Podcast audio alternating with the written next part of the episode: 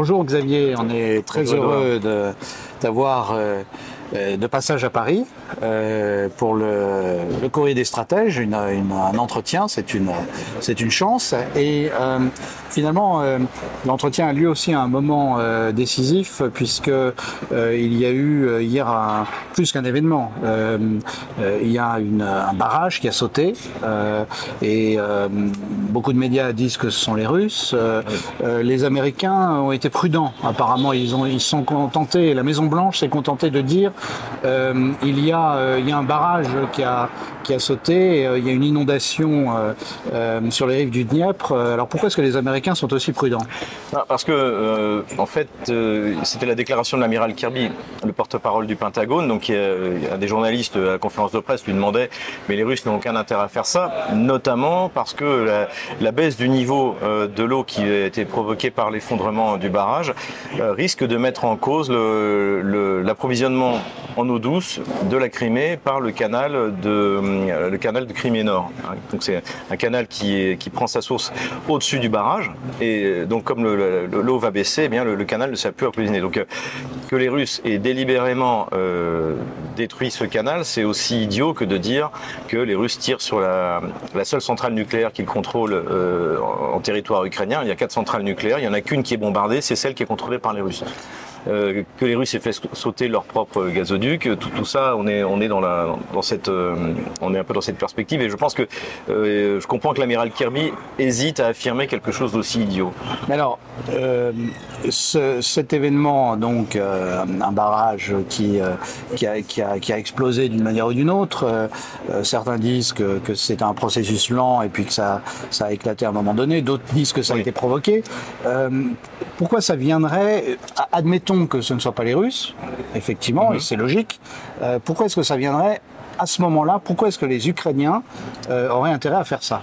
Bah, je, pense que, sans être méchant, l'armée ukrainienne, c'est un peu une armée TikTok. C'est-à-dire qu'à chaque fois qu'elle échoue quelque part ou qu'elle perd une ville, euh, il faut faire une vidéo pour montrer, pour parler d'autre chose.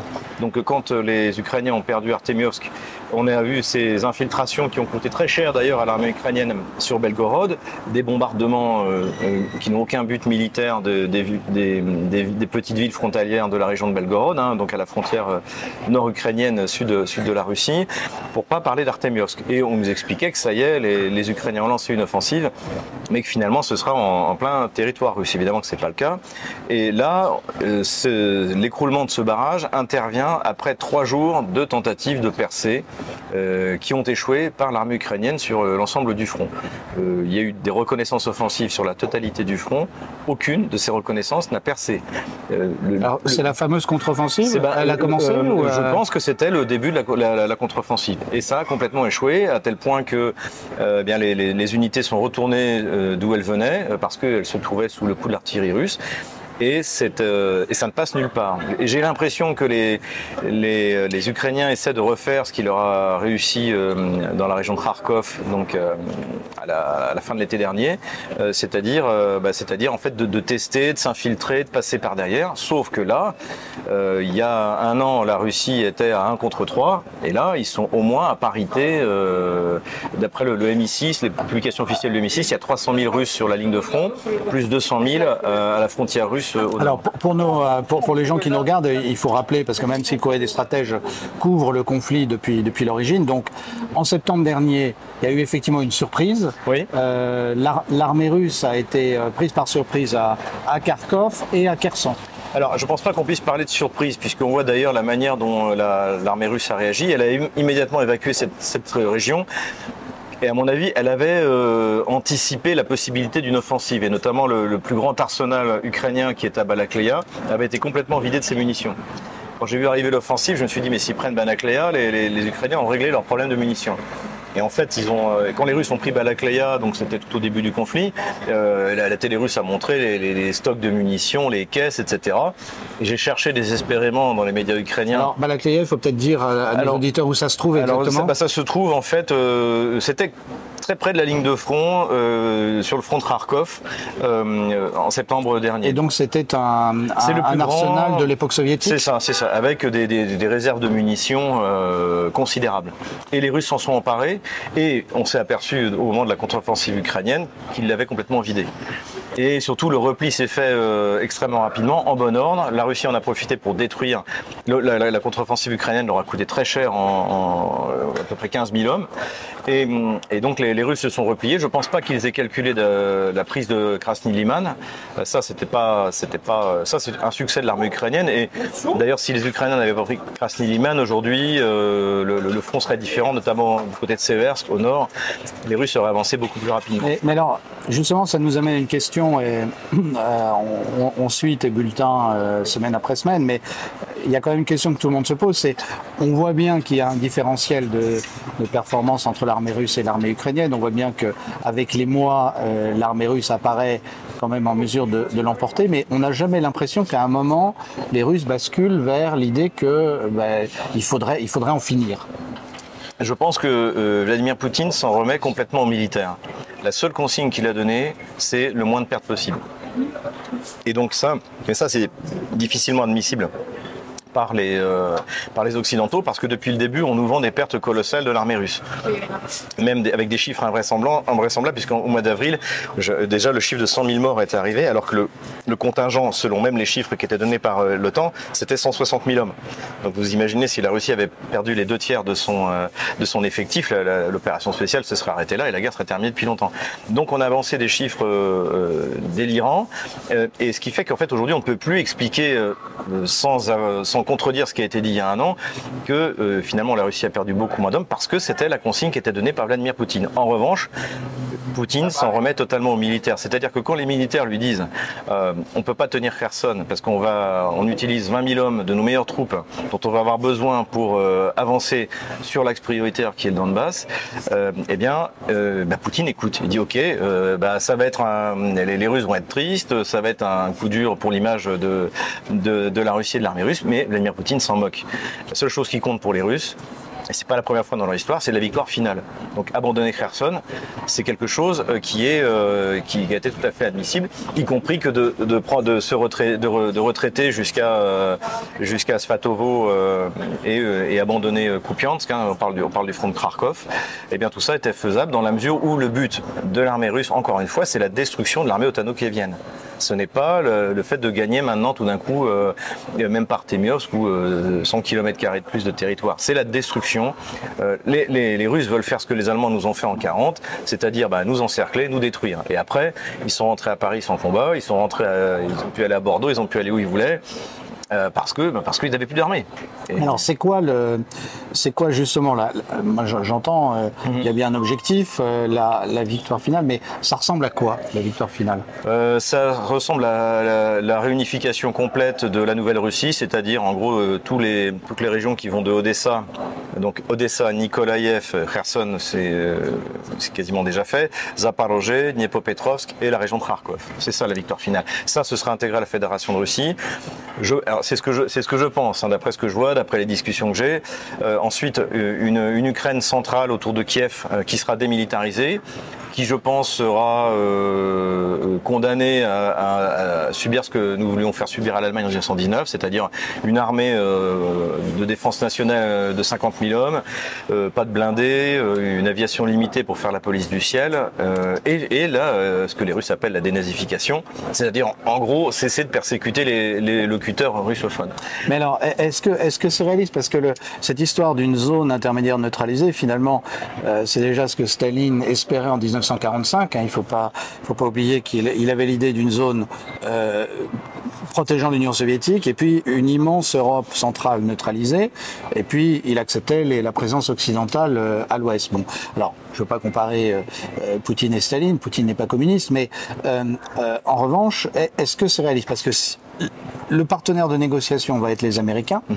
les Américains en face. Or, les Américains n'aiment pas ce genre de ce genre de nuance. Pour eux, c'est soit on est pro-russe, soit on est pro-américain. Donc, qu'est-ce qui qu'est-ce qui fait que les Américains pourraient accepter que, par exemple, Kiev soit le cœur d'une zone neutre? Qu'est-ce qui pousse les Américains à accepter que l'Afghanistan les ait foutus dehors c'est, Et il est évident que, c'était très bien dit par Slobodan Despot d'ailleurs, que là, les Russes ne peuvent négocier qu'en position de force, euh, d'un rapport du, fort au, faible euh, radical. Parce qu'ils ont constaté depuis euh, ces 20 dernières années que la parole occidentale ne vaut rien les promesses de non-expansion de l'OTAN, les documents signés comme euh, l'accord de Minsk, euh, comme les accords de Rambouillet, par exemple, euh, sur, le Kosovo, tout ça, l'Occident le signe pour l'oublier le lendemain. On peut même rajouter que sur, les, sur Rambouillet et sur les accords de Minsk, il y a une décision du Conseil de sécurité de l'ONU. Donc c'est-à-dire que du point de vue du droit international, normalement, ça aurait dû être appliqué. Et je dirais même que les, les puissances occidentales auraient dû être avec la Russie euh, dans l'opération spéciale pour forcer Kiev à appliquer les accords de Minsk, puisque toutes les puissances occidentales, notamment les membres permanents du Conseil de sécurité de l'ONU, ont voté la résolution euh, euh, concernée. Donc évidemment, les Russes n'ont plus du tout confiance dans la parole et la signature occidentale ce qui les oblige à avoir une victoire, une victoire radicale. Cela dit, en plus, il faut voir une chose, c'est que l'Ukraine, une fois qu'elle aura perdu les ports et l'industrie, c'est-à-dire la Nouvelle-Russie, parce que pour le malheur des Occidentaux, la partie riche de l'Ukraine était russe, eh bien, elle sera quand même beaucoup moins dangereuse.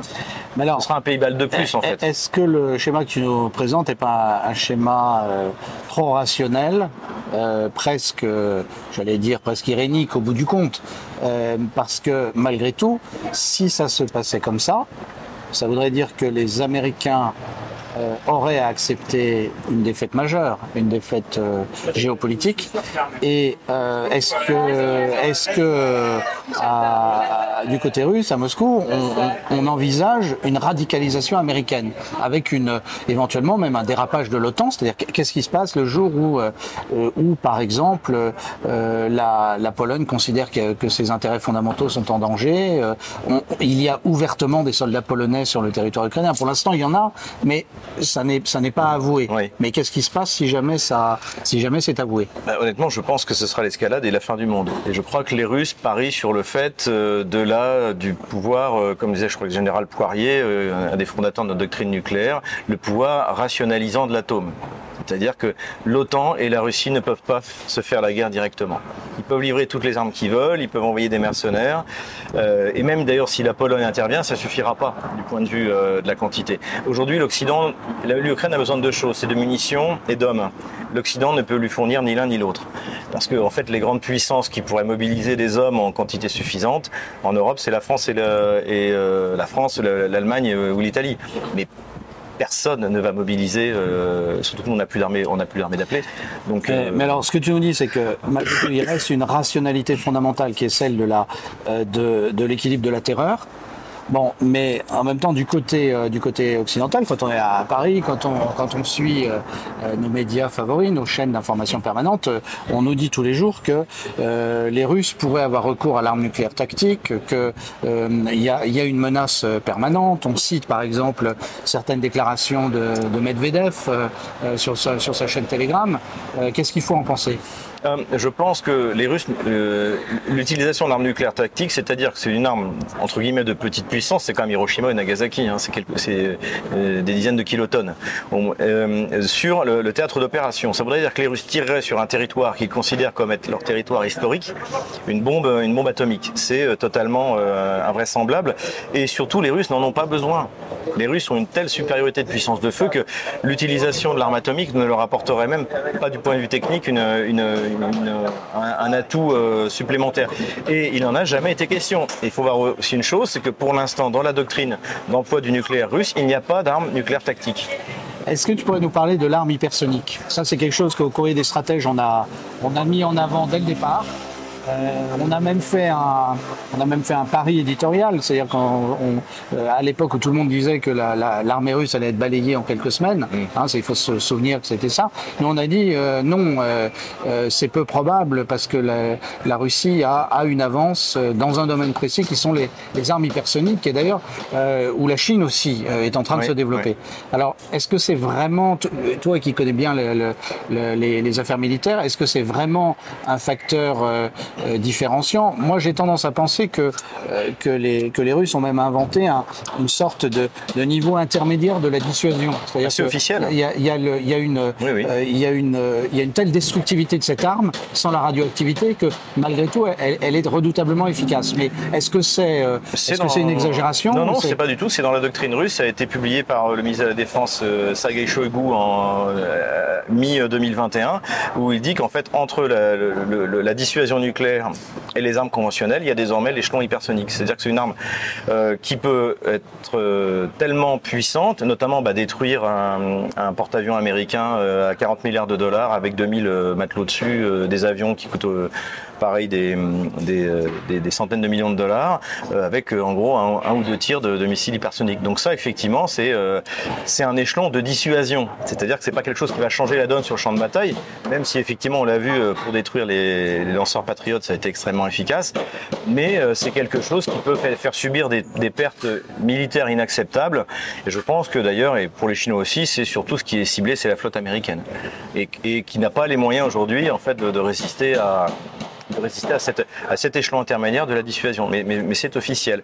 Et effectivement, ça va d'ailleurs, je, me souviens, donc c'était le discours de mars de 2018 de Vladimir Poutine sur les nouvelles armes russes, qui sont en fait une réaction à la sortie euh, à l'époque de George Bush Junior en 2002 euh, du traité euh, sur les missiles antimissiles.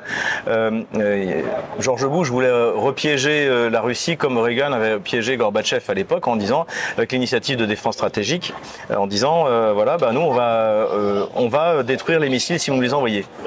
Et donc en fait vous ne pouvez il n'y a plus d'équilibre de la terreur on, va et donc on va lancer dans une course technologique et nous allons la gagner. En fait le projet n'est jamais sorti des cartons ça s'appelait la guerre des étoiles à l'époque. Euh, mais les Russes, les Soviétiques se sont fait piéger. Et à l'époque, quand euh, donc euh, George Bush Jr. a voulu faire la même chose, la Russie a répondu en disant bah nous on va développer nos vecteurs.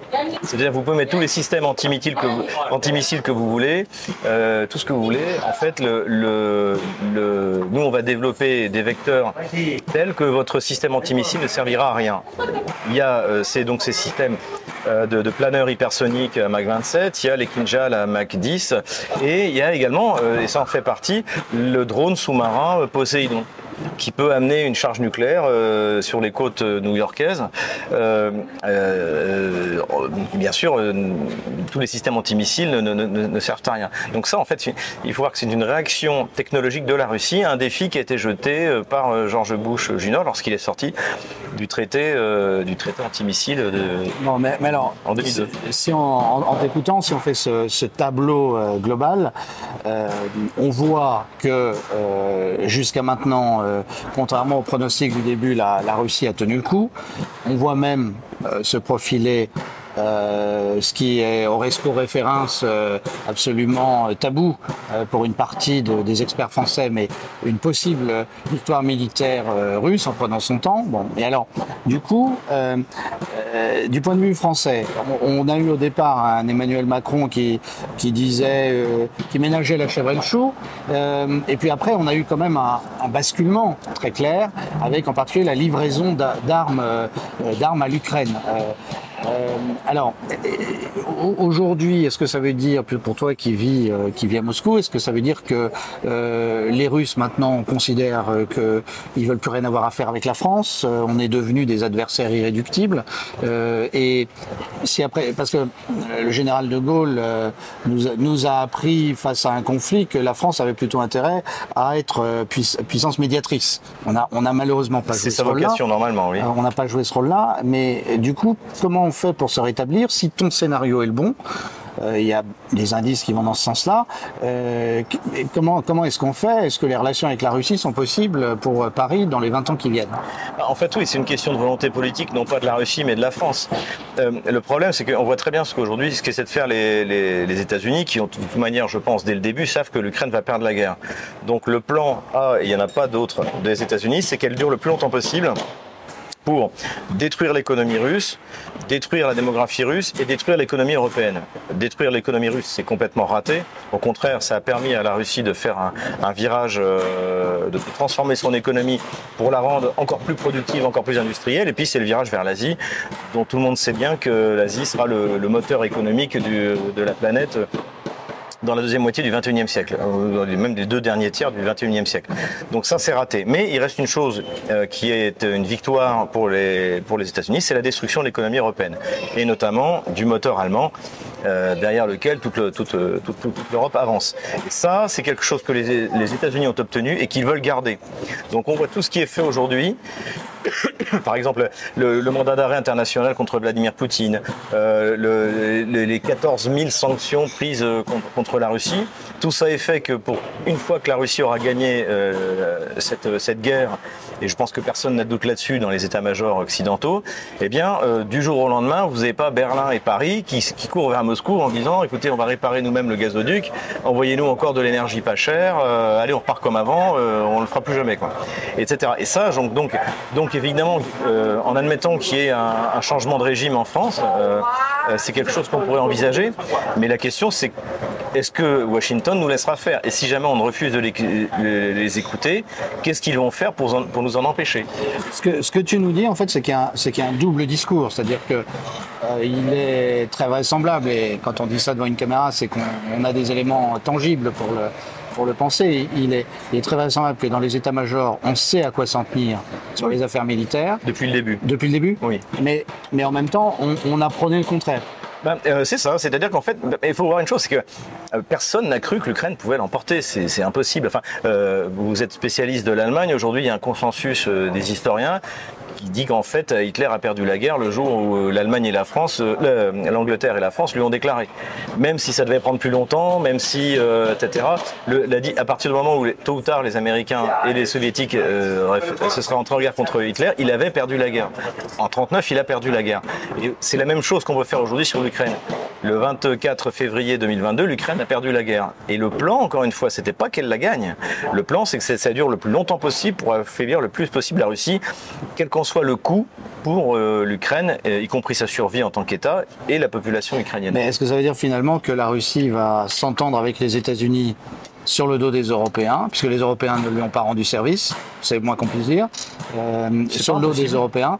Euh, et finalement, les intérêts supérieurs russes seront de trouver un modus vivendi avec les États-Unis, euh, même s'il faut pour ça sacrifier la France et l'Allemagne. Je pense que je pense que si les, les États-Unis avaient la garantie que plus jamais l'Allemagne et la France n'aient d'énergie bon marché, euh, je pense que les, Américains abandonneraient euh, l'Ukraine comme ils ont abandonné l'Afghanistan. Mais après, ça pour l'écrire sur le papier, pour que ce soit une euh, pérennisé. Le, principal problème aujourd'hui de Washington, c'est que la seule victoire qu'ils auront de ce conflit, c'est la destruction de l'économie européenne. Et ça, il faut que ça subsiste à la défaite ukrainienne. Bah, c'est une, c'est une conclusion très pessimiste d'une certaine manière pour nous Européens, mais euh, je pense qu'il vaut mieux la, la, lucidité. Merci Xavier, on a été très euh, heureux de, de, te recevoir et, et euh, bah, maintenant disons que quand tu passes à Paris, on s'entretient à nouveau pour ce conflit. La prochaine fois peut-être la guerre aura évolué, voire sera finie. Espérons, espérons.